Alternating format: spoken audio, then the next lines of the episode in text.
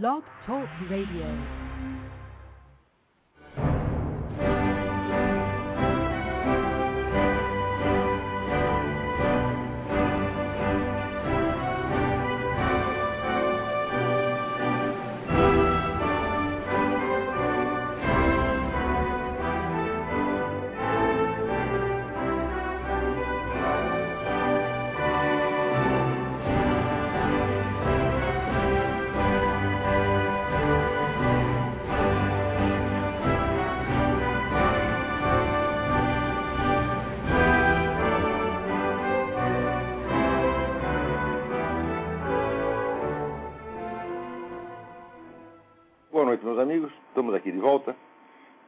Sempre, começamos o nosso programa invocando a Santíssima Virgem Maria e o Santo Padre Pio de Pietrelcina, para que roguem a Deus que nenhuma injustiça se cometa nesse programa.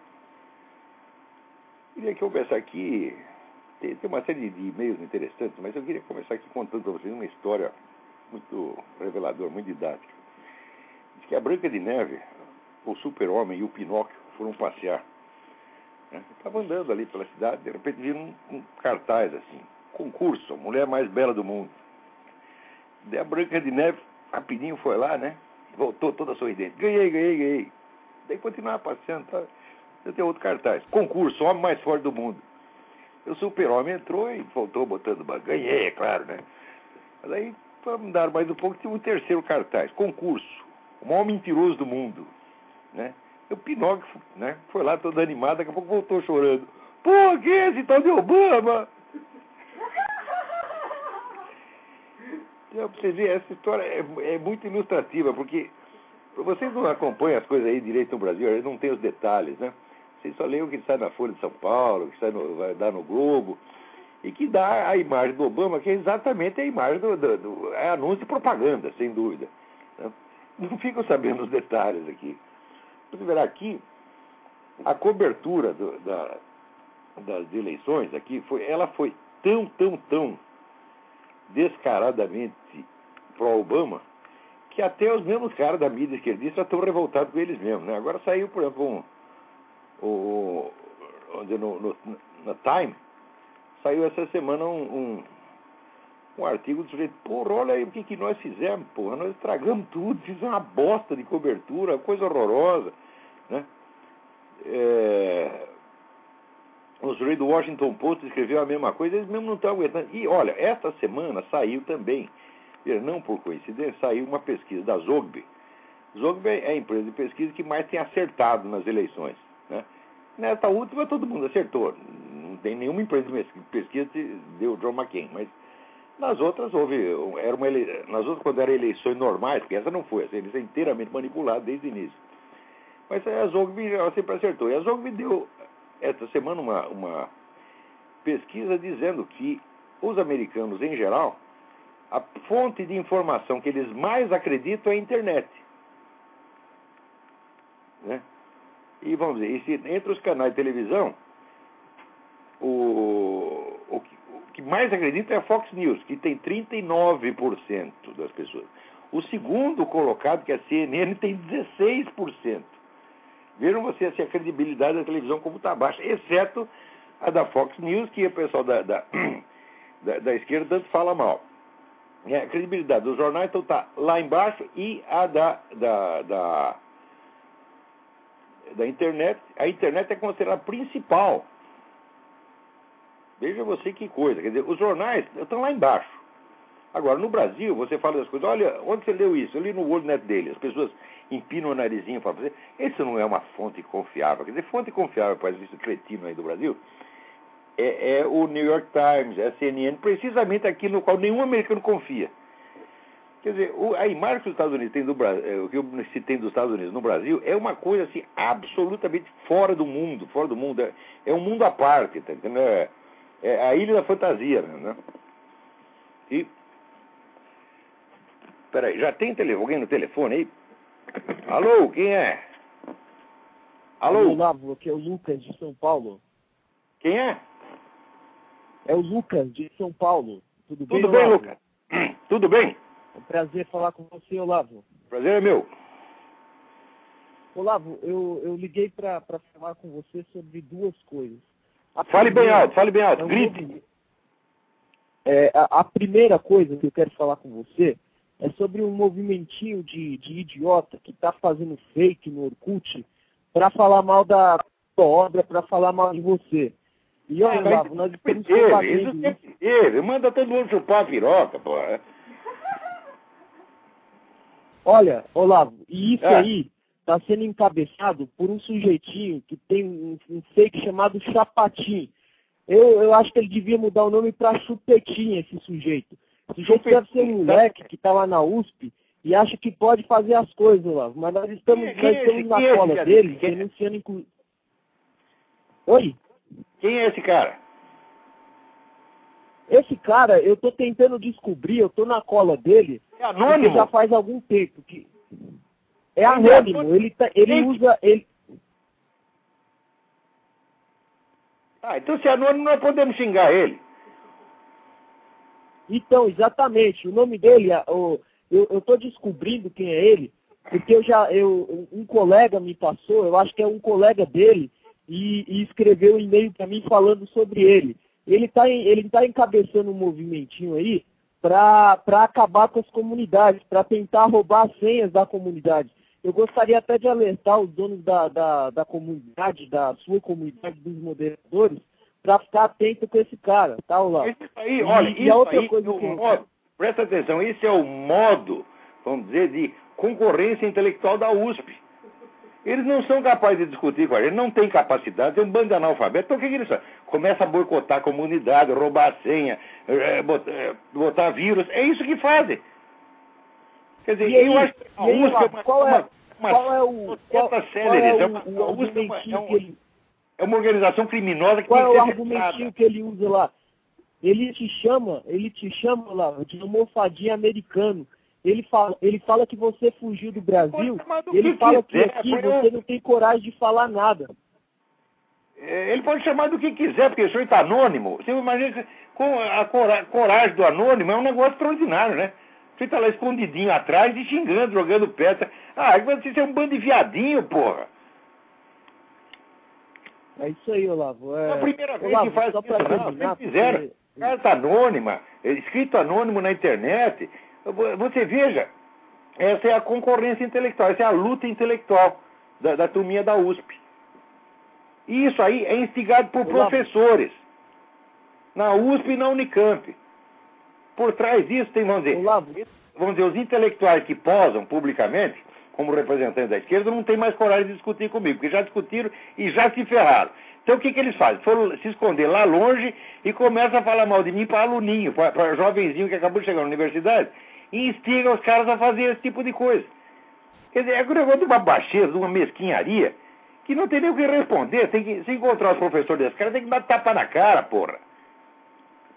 Olavo, só para só terminar, Olavo, complementando isso aí que você falou da USP, eu tenho um amigo chamado André, ele presta, ele prestava, aliás, serviços lá na USP, e ele fez um. E ele, e ele uma, uma vez ele, ele foi lá com um carro dele, que não é um carro lá essas coisas, mas Olavo, eu acho incrível isso. Os alunos da USP têm preconceito com as pessoas que têm carro, Olavo. Eu nunca vi essa coisa na minha vida. É uma coisa assim que, que isso tem que acabar, meu. A gente tem que pegar Mas é, mas é a da mentalidade da fazer. Se você, tem, se você tem duas vacas, tá certo? Você é um maldito burguês explorador do proletariado. Se você tem uma bicicleta, você é um agente do capital. Quer dizer que tudo aquilo que o pessoal diz, ah, o comunismo acabou, tudo aquilo, vamos dizer, o- o- os mitos e lendas mais asquerosos do mundo, todo mundo diz que já acabou. Não, isso aí está vivo. Está vivo na USP, está vivo nas universidades brasileiras todas. Esse lixo todo voltou. Isso é coisa de gente doente, complexada, gente covarde. Quer dizer, uns caras que não são nada e que têm um complexo de inferioridade terrível, então, e fica inventando, vamos dizer, uma linguagem antiburguesa para expressar o seu complexo. Na verdade, eles próprios são burgueses, porra. Olavo, mas aí nós descobrimos uma forma de calar a boca deles. Você só chega neles, perto deles e pergunta assim, ô amiguinho, a revolução é pra que dia, hein? Aí já era, Olavo, aí acaba com a vida deles. Mas é, olha, Olavo, sabe. obrigado, foi um prazer, boa noite. Obrigado eu, obrigado eu. Esse negócio de mentalidade revolucionária, a, tática principal da mentalidade revolucionária é empurrar com a barriga. A revolução nunca aconteceu O que quer que eles façam? Eles chegam lá, matam 200 milhões de pessoas, e daí dá tudo a merda e dizem, não, isso ainda não foi a revolução. A revolução ainda vem. É isso que eles estão fazendo há 200 anos, porra. Agora, se um filho da puta desse solta uma bomba no aeroporto, mata gente pra caralho, o policial revoltado dá três tapas nele, criminoso é o policial. Né? É claro que o policial não tem direito de fazer isso, mas se você comparar os dois crimes, eu acho que o crime de terrorismo é infinitamente mais grave do que o de tortura. Porque você, afinal de contas, você está torturando é terrorista mesmo. E o terrorista está matando gente inocente na rua. Você vê a lista do que eles chamam as vítimas da ditadura, é tudo terrorista. Agora, você pega a lista das vítimas do terrorismo, é tudo gente que não tinha nada a ver com peixe. Que nem esse cortado desse Armando Lovecchio que perdeu a perna na explosão, gente que morreu no aeroporto de Guararapes. Isso aí não conta, eles não são seres humanos. Peraí, tem mais um telefonema aí. Alô? Alô, quem é? Desligou. Bom, então é o seguinte. Aqui, o Paulo Antônio do Nascimento entrou com um requerimento do Ministério Público para que o Ministério Público investigasse a doutrinação comunista dos alunos das escolas brasileiras. E olha aqui, a promotora Dora Martim Stri... que nome? Strili... Promotor de justiça, indeferiu o pedido alegando o seguinte, prestem bem atenção. A exposição de assuntos e temas controversos nas salas de aula, bem como a abordagem de questões polêmicas, são necessários ao aprendizado dos alunos, os quais, ao terem acesso e contato com tais informações, passarão a ter um juízo mais crítico e desenvolver suas próprias opiniões. É evidente que a função dos professores e educadores consiste justamente em propiciar o acesso do aluno às mais diversas informações e, a partir daí, permitir que as crianças e adolescentes tenham liberdade para afirmar suas convicções. Ora, se você entra com um pedido, tá certo? Dizendo que não está havendo pluralismo, que está havendo doutrinação unilinear no sentido de uma ideologia, isso não pode ser respondido dizendo que o pluralismo é bom. Quer dizer, essa promotora, ela mostrou a sua total incapacidade de ler e compreender uma petição. Essa dona tem que ser excluída do Ministério Público. Ela não tem capacidade para ler e compreender uma petição. Prestem bem atenção. Dona Dora Martins Trilichek a senhora é uma incapaz. A sua presença no Ministério Público é uma vergonha, vergonha, presta atenção.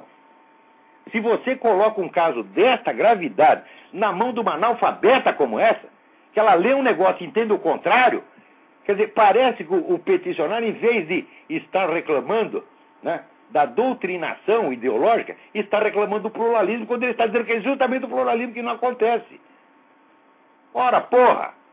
Quer dizer, a resposta era do Nel. Olha, a doutrinação marxista não tem problema nenhum porque o pluralismo é bom.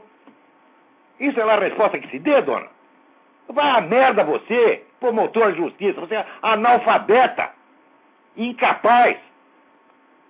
Eu não aceitaria você como minha aluna, mas nem que você implorasse de joelho, porque você não tem capacidade. Você tem que ser, no máximo, no máximo, empregado doméstica, você tem que ir pro tanque. É, eu não, olha, a minha tolerância é tolerância zero. Um promotor de justiça não pode fazer uma coisa dessa. Isso não pode, isso é ilegal, absolutamente ilegal, isso é um crime de prevaricação. O promotor que recebe a petição, ele tem a obrigação de lê-la e compreendê-la e dar uma resposta racional. A senhora pode deferir ou indeferir o pedido, mas tem que ser um negócio lógico e racional, não pode ser uma besteira dessa. Então isso aí saiu na fonte, saiu no site escolasempartido.org. Agora aqui, um outro cidadão, também chamado Fernando, me manda um alerta aqui para um site www.lesadosporseguradoras.com.br. Olha, o caso que ele me explica aqui é muito complicado, mas vocês deveriam dar uma olhada lá. Quer dizer, você compra seguro e daí é, você passa um tempo, você é acusado de alguma coisa que você não fez e pronto, o seguro não tem que te pagar mais. Quer dizer, dá, vale a pena dar uma olhada nisso aí. Delesadosporseguradoras.com.br tá? Alô? Tem alguém na linha aí? Alô? Alô, Olavo? Eu? Olavo, tá, é Alfredo do Rio, tudo bom? Tudo bem, Alfredo? Tudo bom. Olavo, é rapidinho. É, só para confirmar tudo que a gente aí aprende com você, é, essa semana eu tive nos jornais brasileiros, apesar da crise internacional, apesar de todas as dificuldades econômicas, o governo brasileiro, a Receita Federal, bateu no mesmo cupo recorde de arrecadação. Significa o quê? Que o Estado está cada vez maior. Ah, para meter a mão no bolso dos outros, eles sempre foram muito bons, porra. Ora, recorde de arrecadação. E isso aí, eles, eles ainda se gabam disso, eles deviam esconder isso aí. E eles ainda se gabam. Como se fosse o grande mérito. Tomamos mais dinheiro do contribuinte. Metemos a mão no seu bolso com mais frequência e pegamos mais coisa lá dentro. Ora, porra, isso é coisa para se gabar? Isso é uma vergonha? Exatamente, Olavo. Um abraço, Olavo. Boa noite. Um abraço, tudo de bom. Mas no Brasil é assim, eu não entendo. Olha, cada vez eu entendo menos cabeça de brasileiro. Porque a gente telefona aí para as pessoas aí, pergunta como é que está o Brasil? Não, aqui está bom, está tudo melhorando, né? Porque já, então, a dívida externa né, já foi, foi paga. Agora daí eu pergunto assim, e aqueles 50 mil homicídios anuais, como é que está? Ah, isso aí não tem importância. Eu digo, ora porra, você vê aqui porque morreu 900 soldados americanos na guerra do Iraque, quase caiu o governo, estão xingando o George Bush até hoje. Aí pode matar 50 mil brasileiros por ano, e o pessoal pensa, não, deu, mas ganhamos um dinheirinho, tá tudo bem. Não é que ficaram milionários, não. Milionário ficava, sabe, no tempo do Médici, que negócio do milagre brasileiro, todo mundo ficava milionário do dia para a noite.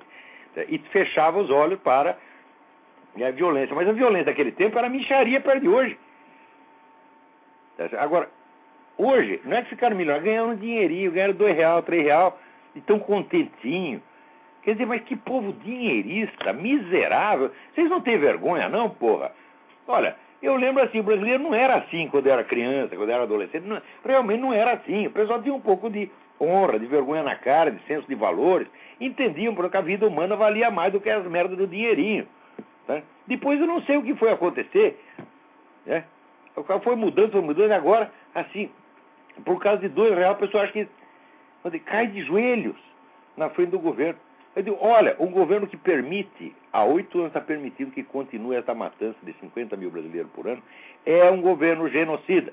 E repito, esse governo tem parceria, tem amizade com as Farc, com o MIR chileno, que são as organizações criminosas que adestram e armam o PCC, o Comando Vermelho e outras quadrilhas aí no Brasil. Portanto, dizer, esta aliança não permite que esse governo faça nada contra essas organizações. Então, o preço, vamos dizer, da, das boas relações do governo Lula com essas organizações é a morte de 50 mil brasileiros por ano e o pessoal não liga. Quer dizer, é uma coisa incrível. E essa mentalidade não é só nas pessoas, no povo, não. Os formadores de opinião, os analistas, tá? é por isso que o brasileiro analisa tudo do ponto de vista só econômico. ele acha que a economia está bem, vai estar tudo, tudo divino maravilhoso. É. Quer dizer, é, é muito feio isso. Veja vocês, a Rússia foi o país que mais cresceu economicamente na segunda metade do século XIX. Quer dizer, a Rússia estava num surto de prosperidade monstruoso. A Rússia sozinha cresceu economicamente mais do que a Europa inteira. Como é que terminou isso? Dando a Revolução Russa, porra. Quer dizer, mas o pessoal acha que dinheiro faz mágica. Acha, inclusive, que dinheiro é poder. Digo, não, dinheiro não é poder. Dinheiro é um meio de você adquirir poder. Note bem, se eu tenho uma arma apontada para sua cabeça, você vai fazer o que eu quiser, porque se você não fizer, você morre. Agora, se eu tenho dinheiro e te ofereço para você fazer o que eu quiser, você só faz se você aceitar, se você quiser. Quer dizer, o dinheiro tem apenas um poder de sedução, ele não tem o poder de obrigar ninguém a fazer nada. Então, o dinheiro é uma forma indireta e secundária de poder. Note bem, num assalto de rua, por definição, o assaltado tem mais dinheiro do que o assaltante. Ele é assaltado precisamente por isso. Você não vai ver um sujeito né, cheio de dinheiro no bolso, puxar lá um AR-15, né? E tirar dois reais do moleque. Você não vai ver isso. Agora, você vai ver o moleque com dois reais no bolso e uma AR-15 na mão, né, tirar o dinheiro de uma pessoa de classe média ou classe alta. Então, isso aí é, é a prova mais óbvia de que dinheiro não é poder. Agora, o dinheiro é um fetiche. As pessoas podem ficar tão fascinadas por dinheiro que acham que ele é tudo e que ele resolve todos os problemas. Digo, não, dinheiro é um meio de resolver e é um meio que às vezes, cuja aplicação às vezes é extremamente complicada. Tá certo? Agora, o poder armado não. O poder, o poder armado é alguma coisa. Tá certo? E o poder psicológico, o poder de manipular a consciência das pessoas, esses dois funcionam. Agora, esses dois, parece que o pessoal no Brasil não sabe que existe. Principalmente o pessoal empresarial. Né? Olha, uma coisa que eu estou para dizer aí faz tempo, tem muita coisa que o pessoal liberal conservador podia aprender com os esquerdistas. Por exemplo, no Partido Comunista, a primeira coisa que vigorava era a palavra dos intelectuais, dos estudiosos, das pessoas que tinham estudado o assunto. Em segundo lugar, vinha a palavra dos dirigentes, dos militantes, né, das pessoas que, que, pegavam a mão na massa. Né? E, em último lugar, vigésimo quinto lugar, vinha o, o, a opinião dos caras que davam dinheiro. O gente que dava dinheiro para o Partido Comunista, nem por isso ele tinha direito de dar palpite lá. Agora, nos meios conservadores, não. Quem manda, quem dá os palpites é quem tem dinheiro, é empresariado. E é por isso que está essa merda. Olha aqui, ó, empresários do Brasil. O fato de vocês terem dinheiro, que vocês receberam dinheiro da sua família ou fizeram dinheiro, não lhes dá qualificação nenhuma para opinar sobre política. Vocês não têm nada disso que vocês não estudaram. Vocês estudaram apenas o modo de ganhar dinheiro. Isso vocês sabem fazer. Então já está ganhando dinheiro, você tem que estar contente com isso aí. Vocês não têm que ter autoridade nenhuma nas discussões políticas. É por isso que o movimento liberal conservador no Brasil vive de perna quebrada. Porque vigora ali o quê? A opinião do empresariado. Eu digo, o empresário tem que ter opinião, não, meu filho. A sua função é fazer dinheiro e contribuir para que as pessoas de estudo e os políticos façam o que têm de fazer. Não é você que tem que mandar só porque você deu dinheiro. Isso é absolutamente ridículo, isso é prostituição. Então, toda hora, né? eu recebo aí informações de pessoas, ah, disseram tal coisa de você no meio empresarial, disseram tal outra. Eles acham que você exagerou isso aqui. Digo, olha, opinião de empresário para mim e opinião de um cachorro é a mesma coisa.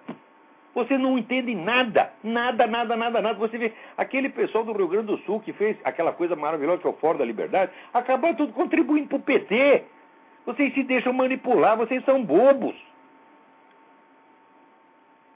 Quando é que vocês vão entender que dinheiro não é inteligência, dinheiro não é capacidade, e muito menos é capacidade política? Quando é que vão entender isso, pô? Quer dizer, o brasileiro, é, todo, tudo que acontece de mal com o brasileiro é por causa desta obsessão dinheirista. Agora aqui, né, alguém me manda uma carta. Nem tudo está perdido. Sua inteligência e perspicácia deixaram escapar este fato singelo da biografia do ilustre Barack Obama ele fuma. Considero este o acontecimento mais alvissareiro dos últimos tempos. Que conforto é esse diante da tragédia cultural de que a eleição desse moço é prova? Né? Olha, você tem razão. Né? Marcela Andrade, você tem toda a razão. E que ela nem fuma, Marcela não fuma, mas está solidária. Né? Mas acontece que no Brasil aí o Lula também fuma. O flagelo dos fumantes aí não é o Lula, é o Zé Serra. O Zé Serra é antitabagista psicótico, como Hitler. Você fuma 150 metros do Zé Serra, ele sai correndo, se esconde abaixo, embaixo da mesa porque acha que aquilo vai matá-lo. Você é maluco, eu já nem fazer o Zé Serra é maluco. Né? O Lula não é maluco, o Lula é apenas malandro, tá certo? é diferente. Aliás, comparando, depois que eu vim aqui para os Estados Unidos e vi essa eleição americana, o Barack Obama espalhando a biografia é totalmente falsa, 100% falsa. Né? E você levantar ali uma, uma, questão, uma pergunta, virou crime de racismo. Eu digo, olha, com, gente, vocês aí no Brasil, vocês até têm sorte, porque comparado com o Obama, o Lula é Madre Teresa de Calcutá.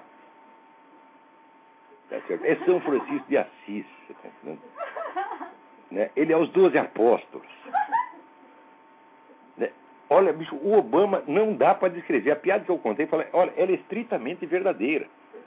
Tem cada coisa na biografia do Obama. Né? A gente não pode confiar em nada, você não pode confiar numa linha do que ele disse. Veja, ele. Aqui não tem serviço militar obrigatório, tá certo? mas tem o alistamento militar obrigatório. Quer dizer, você tem que ir lá e se inscrever. Se houver uma guerra, assim, eles podem te convocar ou podem não te convocar, mas você é obrigado a se inscrever. Então o Obama disse que nasceu em 61, ele tinha prazo até 87, portanto, para se inscrever. Então ele se inscreveu dentro do prazo, está lá. O alistamento militar dele foi o único documento dele que se conseguiu obter através do Freedom of Information Act. O único. O resto, o Freedom of Information Act foi violado 900 vezes. Todo mundo pedia. Quer a certidão de nascimento do Obama? Não pode. Quer a, a tese de universitário do Obama? Não pode. Quer dizer, o Freedom of Information Act foi jogado no lixo. Mas dessa vez falhou e o certificado de alistamento militar saiu e está publicado. Tá certo? Bom, Está tudo ótimo. Ele está lá, se, se, se inscreveu em 30 de julho de 1980, portanto, dentro do prazo. Só tem um problema. Quando você vai ver, o formulário foi impresso em 2008. Quer dizer, o Obama, o Obama caminha sobre as águas, faz a multiplicação dos pães, tá mas olha, ele assinou em 1980 um formulário impresso em 2008. Olha, essa aí, mas nem Jesus Cristo. Pô. Porque né, reverter o tempo, né, isso aí, o próprio Deus não pode fazer. Né? Então, quer dizer, o tempo faz parte da estrutura da realidade. A linearidade do tempo, a irreversibilidade do tempo é uma das leis constitutivas da realidade. O próprio Deus instaurou isso e ele não vai fazer isso voltar atrás. Ele pode parar o sol, mas parar o tempo não. Dizer, enquanto Josué parou o sol, né, o tempo continuou correndo, estava só o sol parado, o resto continua andando, pô. Né? Parar a coisa, falando, como é que vai parar? O Obama Agora, tem mais, tem mais. Ele fez um negócio mais maravilhoso ainda. O carimbo que está ali, que aparece, tem assim, United States Post Office. Né? Acontece que o Post Office mudou o nome para United States Postal Service, quer dizer, passou de USPO para USPS em 1970. Quer dizer, em 1980, quando o Obama supostamente teria assinado aquela porcaria, aquele carimbo já não existia fazia 10 anos. Então ele assinou o negócio com 28 anos de antecedência e carimbou com 38. O cara é maravilhoso, gente. O, o Lula jamais pensaria em fazer um treco desse. Você está entendendo?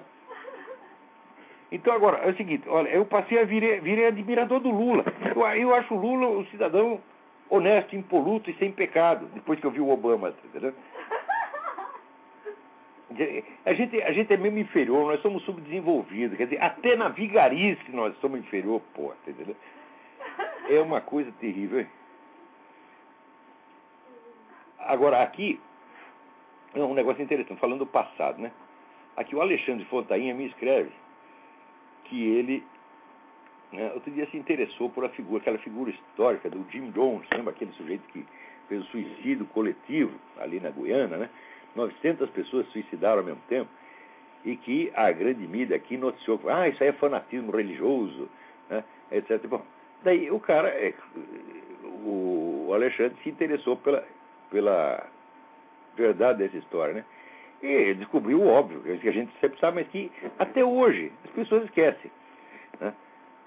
O homem não era nenhum pastor evangélico dois Ivanas, coisíssima nenhuma mas um esquerdista fanático, membro do Partido Comunista Americano, amigo de Walter Mondale, Rosalind Carter, Angela Davis e Huey Newton. Huey Newton era o homem dos Panteras Negras, né? Uh, Walter Mondale foi aquele que concorreu contra o, o, o Reagan na eleição. Tá? Jim Jones era apologista da União Soviética e babava anti-americanismo. Sua meta era valer da religião para livrar as pessoas do ópio da religião. Jonestown, na Guiana, era um paraíso da terra, porquanto fora dela não havia paraíso nenhum. Então, olha, é, a história realmente é essa, isso é mais comprovado. Porém, até hoje, vamos dizer, o mito de que foi o fanatismo religioso que fez aquilo ainda continua. As pessoas simplesmente não estudam. Né? Ah, então, as últimas palavras de Jim Jones foram assim: nós não cometemos suicídio, nós cometemos um ato de suicídio revolucionário protestando contra as condições de um mundo inumano. É, humano é, é, é suicidar 900 pessoas de uma vez. É a mesma cabeça de comunista.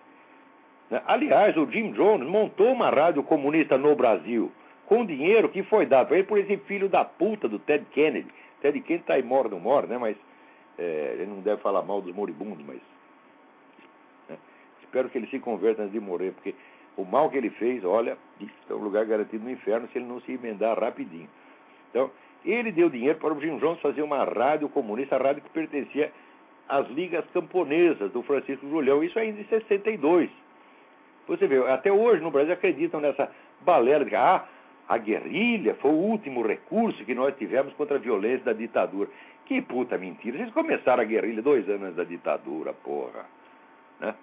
E não era só guerrilha, tinha uma, uma propaganda comunista imensa, inclusive lá o Jim Jones com a sua, a sua rádio. Né?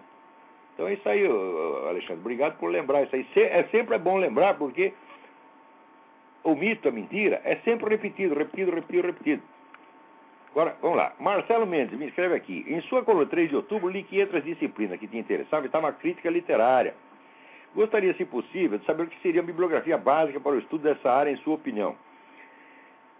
Né, se possível, também gostaria de saber sua opinião por cima de nomes como Antônio Cândido e Roberto Schwartz, que informem as pesquisas do momento. Muito bem. Então, olha, em matéria de. Não vou poder te dar uma bibliografia aqui, mas, para mim, a crítica literária tem dois grandes momentos na história. Dois e só dois. O primeiro, evidentemente, é Aristóteles, com a poética. Né? E o segundo, passa 2.400 anos, é o crítico canadense Northrop Frye, autor de Anatomia da Crítica, The, uh, The Great Code, etc. etc. O, o que Aristóteles começou, o Northrop Frye está tá, tá, tá completando. Então, eu li muita coisa de crítica literária, mas se eu não tivesse lido mais nada, lido somente isso, já teria resolvido o meu problema. Então aí, toma um banho de Aristóteles Northrop Frye. Northrop Frye escreve assim, N-O-R-T-H-O-P, agora sobrenome, F-R-Y-E, tá certo? A coisa do Frye na anatomia da crítica assim, chega a ser inacreditável de, tanto, de tanta lucidez. Tá? Então, muito bem. Agora, você me pergunta o que, que eu penso do Antônio Cândido. Eu considero o Antônio Cândido um dos piores críticos literários que eu já vi, porque o Antônio Cândido conseguiu, ao analisar o, o, por exemplo, o Graciliano Ramos, ele consegue confundir o autor com o personagem, meu Deus do céu. Quer dizer, ele não, não tem, não capta o negócio da distância estética, tá, né? Que, sem a qual não, não existe obra de arte, ele não, não, não capta isso. E quanto ao Roberto Schwartz, eu acho que ele fez um trabalho muito bom, que é aquele sobre o Machado de Assis, em que ele até pegou alguma coisa, né? Esse fenômeno que ele chama das ideias fora do lugar, etc. Mas pega isso de um, de um ponto de vista que está mais fora do lugar ainda, que é o marxismo, porra. O marxismo é o ópio dos intelectuais. O marxismo é besteira da primeira à última palavra. Besteira não é mentira da primeira à última palavra. A pessoa que não percebe isso é porque tem um parafuso, não é uma ideia fora do lugar, tem, a cabeça fora do lugar, a cabeça inteira fora do lugar. Agora, por que, que as pessoas não percebem isso? Porque elas entram no marxismo quando elas são jovens, aquilo molda a cabeça delas de maneira que elas nunca mais conseguem sair dali. E pior, não se interessam pelo que está fora dali. É. Outro dia, o rapaz me escreveu aqui, né? Aí o. Como é que chama aqui? O Cavaleiro do Templo. Alex, né? Também Alex. Dizendo, olha, eu comecei a divulgar o livro do Eugen von Bawerk, que é o livro sobre é, a teoria da mais-valia, que é o livro que está transcrito inteirinho no meu site né? que é um livro que, vamos dizer, arrasa com o fundamento mesmo da, da, da, do marxismo, que é a teoria da mais-valia. Daí um rapaz escreve para ele, não, você está desatualizado, porque o Rudolf Hilferding já respondeu isso aí, né? tal como está no livro do Rodolsky, não sei o quê, papapá. Pô, puta que pariu.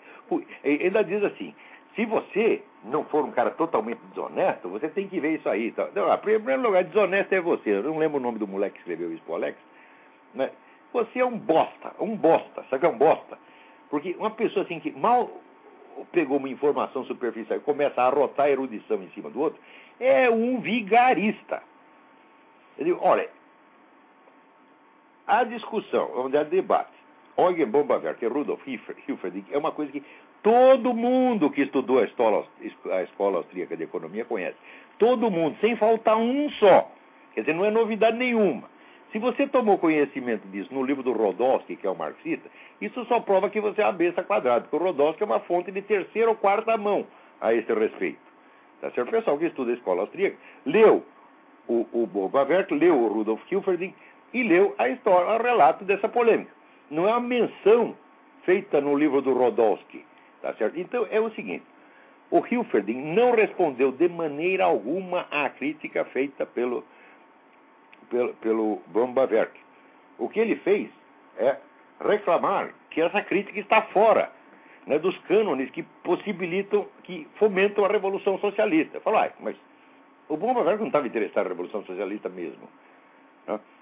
E depois tem outra. O, ponto, o único ponto onde tem algum ataque teórico do Hilferd ao, ao Bombaverk é na questão da teoria da demanda.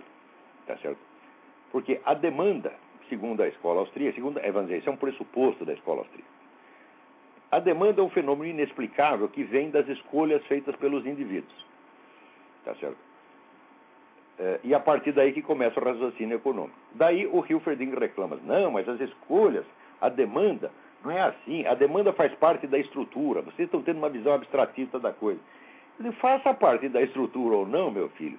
Pouco importa se a demanda é influenciada por outros fatores, tá certo? Os fatores que influenciam a demanda não são, vamos dizer, inseríveis dentro do raciocínio econômico. O raciocínio econômico tem que partir da existência da demanda, tá certo? A investigação das causas da demanda, onde essas causas são em número ilimitado e inabarcável. O que pode fazer, o que, que faz você querer comprar uma coisa? Eu digo, olha, isso aí tem que responder com aquele negócio que dizia Ortega y Gasset ninguém jamais explicou perfeitamente por que alguém fez alguma coisa. Você está entendendo? Isso simplesmente não pode ser objeto de investigação científica, isso é impossível. Então, esse é o único ponto sério da crítica do Hilferding, é esse. Agora, o cara vem botar a banca como se o Hilferding tivesse destruído a crítica do Bombardex. Ah, o que, que é isso, pô? Peraí, tem mais alguém na linha. Alô? Quem é aí? Alô? Alô? Alô, Sim. Eu? É Marcelo de São Paulo. Ô, Marcelo, tudo bem? Tudo bem, graças a Deus. Um abraço para você, Olavo. Obrigado, você Ah, também. Mudando de assunto aqui, o- hoje o Denis Rosenfield publicou um artigo chamado Memória no Estadão. Não sei se você leu. Muito bom Não li. artigo. Não leu? Não li ainda. Certo. Ele é, é um artigo em defesa, aí, vamos dizer, da verdade. Agora que surge essa celeuma acerca do, da história da ditadura, das reparações, etc. e tal. Essencialmente, ele, ele coloca lá o seguinte, que esses, os que se dizem defensores da... eh, os, o que, os, os que eram, na verdade, defensores de uma revolução de classe, de uma revolução comunista, defensores de uso de, de meios torpes, né, para tomada de poder, incluindo Aham. aí a, a, a tortura, o assalto, o sequestro, o terror, seja lá o que for. Na verdade, eles tinham outros objetivos. Os objetivos deles eram, eh, e- eram esses, os meios eram esses, e hoje eles pintam, na verdade, de defensores da democracia. Como se Os seus na filhos da puta vigaristas. E até quando nós vamos ter tolerância com essa gente? Olha, os parentes de vítimas do terrorismo deviam encher esses caras de processo, porra. Exatamente, individualmente. Claro. E, então eles não são combatentes de ditadura ah, porra nenhuma, na de verdade. nenhuma. Eles, Eles eram combatentes, era eram defen- pagos e sub- subsidiados e treinados pela pior ditadura do continente, que era a ditadura de Cuba. Muitos chegaram a morar lá e se transformaram em oficiais do serviço secreto militar cubano. Como é que dizer que marinheiros- estava lutando pela democracia? Por que, que Fidel Castro ia ajudar a, a restaurar a democracia no Brasil? Ele ama tanto a democracia que é a democracia no Brasil, não em Cuba. É, é du- é claro que isso é mentira, porra. Bom, mas está aí um bom artigo para nós e para todos os leitores e para quem ouve o seu programa, que é esse artigo de hoje do Denis eh, Rosenfield. Eu vou- leio vou- o artigo de hoje do Denis Rosenfield, não li ainda, mas vou ler. Ele sempre escreve coisa interessante.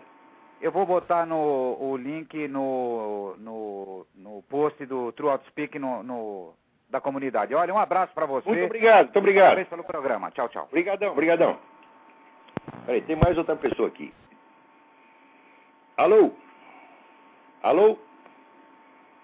Alô? Acho que essa ligação pifou. Pifou. Então eu vou aproveitar pra dar... Alô? Vou aproveitar pra dar... Alô? Oi, tá me escutando agora? Alô? Alô? Alô? Estou escutando muito mal. Isso está muito ruim. Estou ronco, não se ouve nada. Liga aí, desliga aí. Então, aqui, o Matthew Cullinan Hoffman, no, no site lifesitenews.com, conta aí que o Conselho Federal de Psicologia do Brasil proibiu os psicólogos de ajudar a Igreja Católica a evitar candidatos ao sacerdócio que têm tendências homossexuais. Ora, então quer dizer, oficializou aquela sacanagem que o movimento gay fez aqui nos Estados Unidos, né, de abrir, através dos psicólogos, abrir as portas do sacerdócio a milhares de homossexuais para 20 anos depois acusar a igreja de criar pedófilos. Quando são vocês que estão criando os pedófilos, porra. Quer dizer, agora no Brasil o Conselho Federal de Psicologia faz isso. Olha, isso aí é para bater na cara. Eu não sei quem é o presidente dessa coisa. Dessa... Isso aí é uma organização criminosa. Olha, meu filho, quer dizer que, note bem, na seleção para o sacerdócio, tá certo? As qualificações morais vêm em primeiro lugar. Se o sujeito tem tendência homossexual, ele tem que ser rejeitado como se ele tiver tendência para comer a mulher do próximo. Você está entendendo? Ele tem que mostrar que ele está capacitado para viver o celibato seriamente. Pois se ele não está capacitado, ele não tem que ir lá. Eu não sou capacitado para o celibato.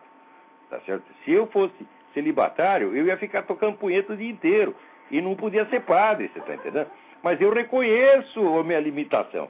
Agora, o sujeito está louquinho. Para o quê? Para dar o cu. Porque, note bem, cá entre nós, esse negócio de amor homossexual, certo? Amor homossexual não é um homem que ama o outro. Porque eu amo um monte de homem, tá entendendo? Né? Eu amo aí o Paulo Mercadante, né? eu amo o embaixador Meira Pena. Vocês não vão dizer que eu vou para a cama com o embaixador Meira Pena e com o Paulo Mercadante, e são homens de 90 anos. São pessoas que eu amo loucamente. Tá entendendo? Quer dizer, não é amor. Homossexualismo não é amor entre homens. Homossexualismo é relação sexual entre homens. E a relação sexual consiste, só pode consistir de duas coisas: chupar a piroca ou dar-lhe o rabo. Falando português claro. Não há outra coisa que se possa fazer na cama entre dois homens. Tá certo? Porque isso aí também é como, vamos dizer, amor do homem pela mulher. Eu amo aqui a minha filha Leila, eu amo a minha mãe, tá certo? Né? É... Agora, isso não quer dizer que eu vou pra cama com elas, porra, você tá entendendo? Então, o que vai definir a relação heterossexual não é o amor, é o sexo, a relação sexual material. Dá para entender? É difícil entender isso. Agora fica o amor entre homens. Amor de homens e meninas. Não é amor. Amor é uma coisa, sexo é outra, porra. Tem amor com sexo e amor sem sexo. Tá certo? Agora, então o que define a heterossexualidade não é o amor entre homem e mulher, é o sexo. Quer dizer, é a imício pênis. O sujeito, ó, ele pega assim, o peru, tá entendendo? E emboca no devido lugar. É isto que é heterossexualidade, entendeu? Se não acontecer isso, não é heterossexualidade, é simplesmente amor humano. E entre homossexuais é a mesma coisa. O sujeito pode ser louco pelo outro, como eu sou louco pelo Paulo Mercadante e embaixador Merapena.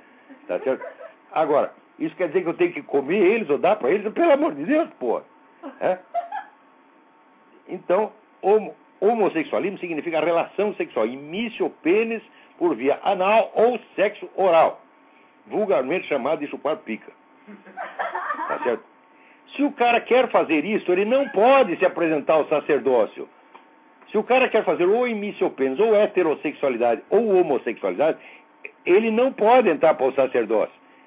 Ele entrando lá, ele tem que ser um sujeito que tem força para renunciar a essas duas coisas.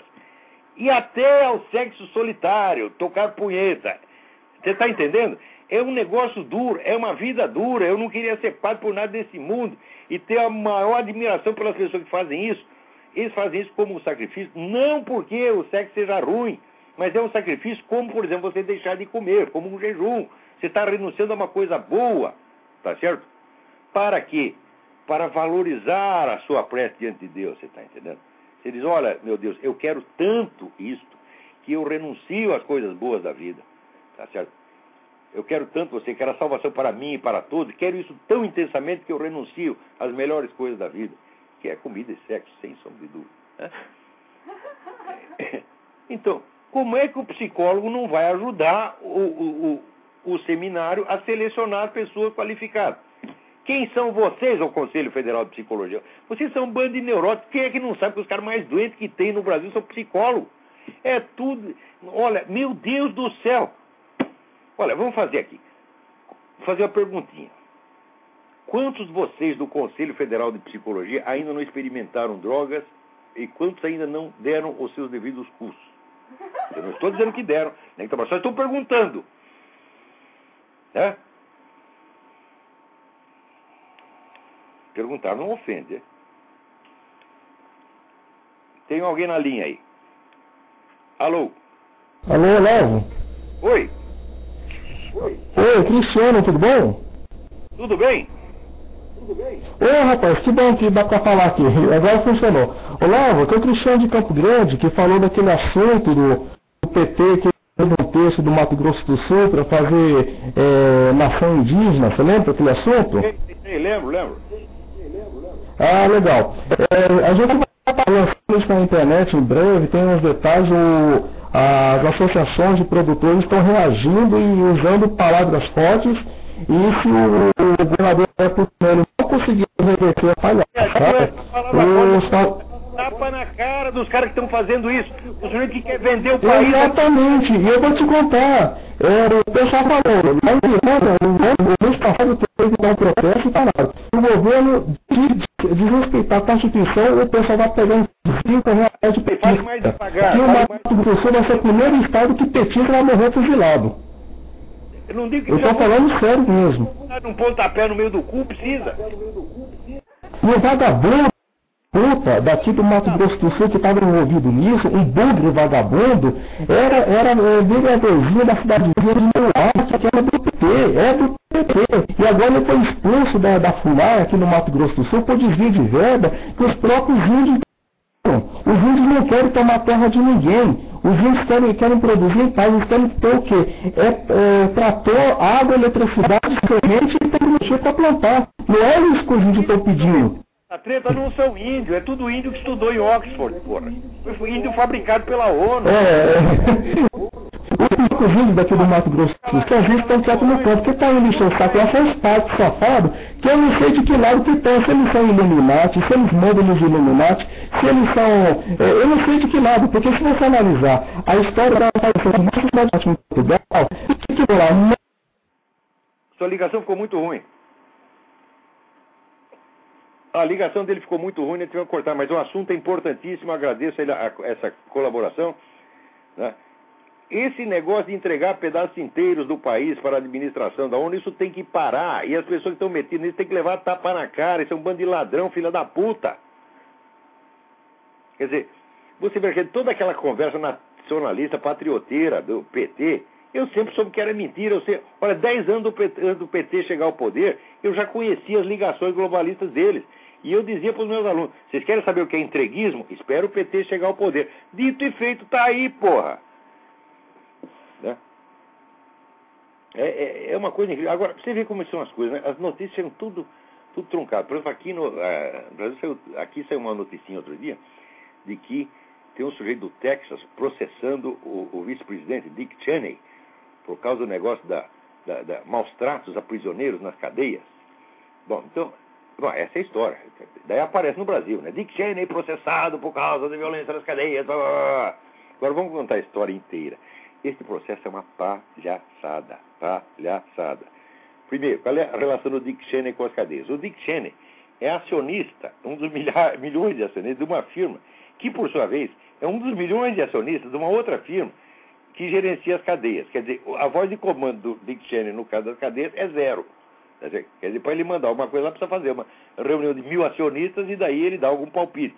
Na primeira firma, que daí, por sua vez, vai dar algum palpite na segunda. Tá certo? É claro que esse processo não vai dar nada, porque é absurdo. Segundo, o, processo, o promotor que fez isso aí, promotor, né? É, eu estou aqui nem, me atrapalhando que nem o, o George Bush. Né? O George Bush disse, outro dia disse, they will be arrested and persecuted, em vez de be arrested and prosecuted. Você vai ser preso e perseguido, em vez de preso e processado. Pô, mas não tem que perseguir antes de prender. Agora estou eu fazendo a mesma coisa. então, o, o, o promotor desse negócio, um tal de Angel Guerra, este é o camarada que já esteve preso na cadeia duas vezes por roubo. Por roubo. Tem lá a fotografia do polícia prendendo ele e tal. O cara é o picaretão, picaretão. E ainda é maluco, porque outro dia, na, na audiência, né, deu um faniquito dele, ele começou a esmurrar a mesa do juiz e gritar com o juiz. Então, o advogado faz isso, ele está ruim da cabeça. Então, o cara é vigarista e maluco, ladrão. Agora, acontece que no Texas, o cargo de promotor é eletivo. O sujeito sai da cadeia, né, sai lá o Marcola da cadeia, e diz, eu quero ser promotor. E se votarem nele, ele vai ser o promotor, pô. Então é isso, quer dizer, uma palhaçada, um negócio que é piada. No Brasil sai como se fosse sério. Só por quê? Porque é para falar mal do Dick Cheney vale tudo, né? Ai, ai, ai. Então, agora, aqui é bom vocês saberem o seguinte, que o escritório onde está se planejando a gestão Obama é o escritório de uma ONG do Jorge Soros, hum? que fica ali na rua K, né, que é a rua das, dos, dos lobbies. Né? O Jorge Soros tem lá uma imensa ONG, e é lá que está sendo planejado o governo o, em Washington. É, é, a rua K em Washington, que é, é a rua do, do, dos lobbies, então lá tem uma tremenda ONG do, do Jorge Soros, e lá é que se planeja a gestão Obama. Né? E o Obama prometia que change, change, vai ser tudo novo, tudo novo, tudo novo.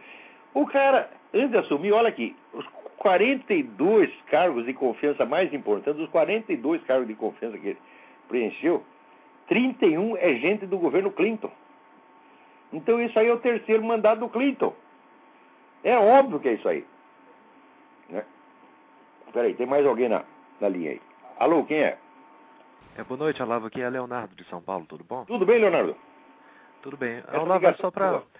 É, eu queria só saber alguma notícia sobre o curso online de filosofia, se você puder dar, que faz tempo que você não dá alguma notícia. Ah, então, então é bom, bom ter perguntado isso, porque inclusive tem uma outra carta aqui, Aham. perguntando exatamente eu vou desligar, tá, Olavo? Obrigado. Do fim do programa. Obrigado pela oportunidade que você está me dando.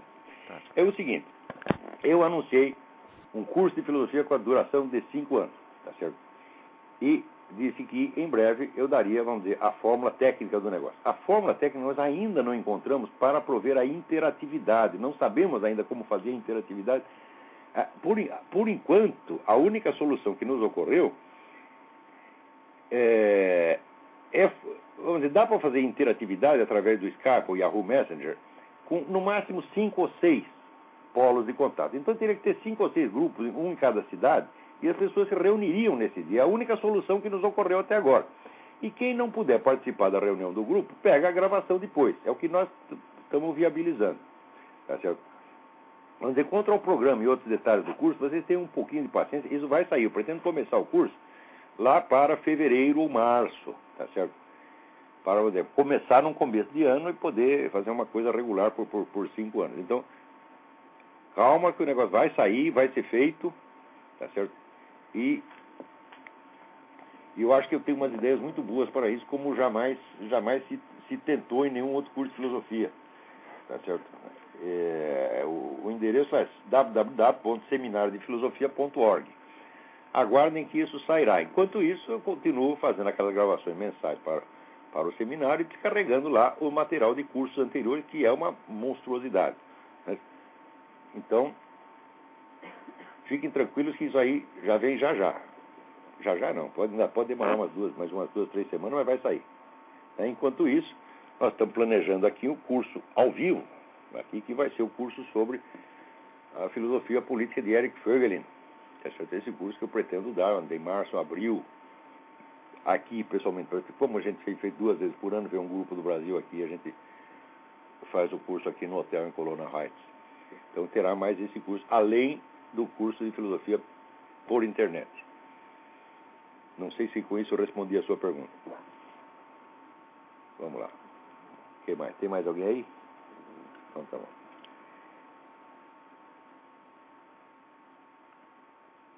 Então, gente, eu acho que nós estamos é, parando por aqui mesmo. Agora, é interessante saber o seguinte, que o programa do Bill Clinton foi a linha traçada pela aquele, por aquele assessor dele, Scott Talbot, que formulava assim: vender o multilateralismo como se fosse patriotismo americano.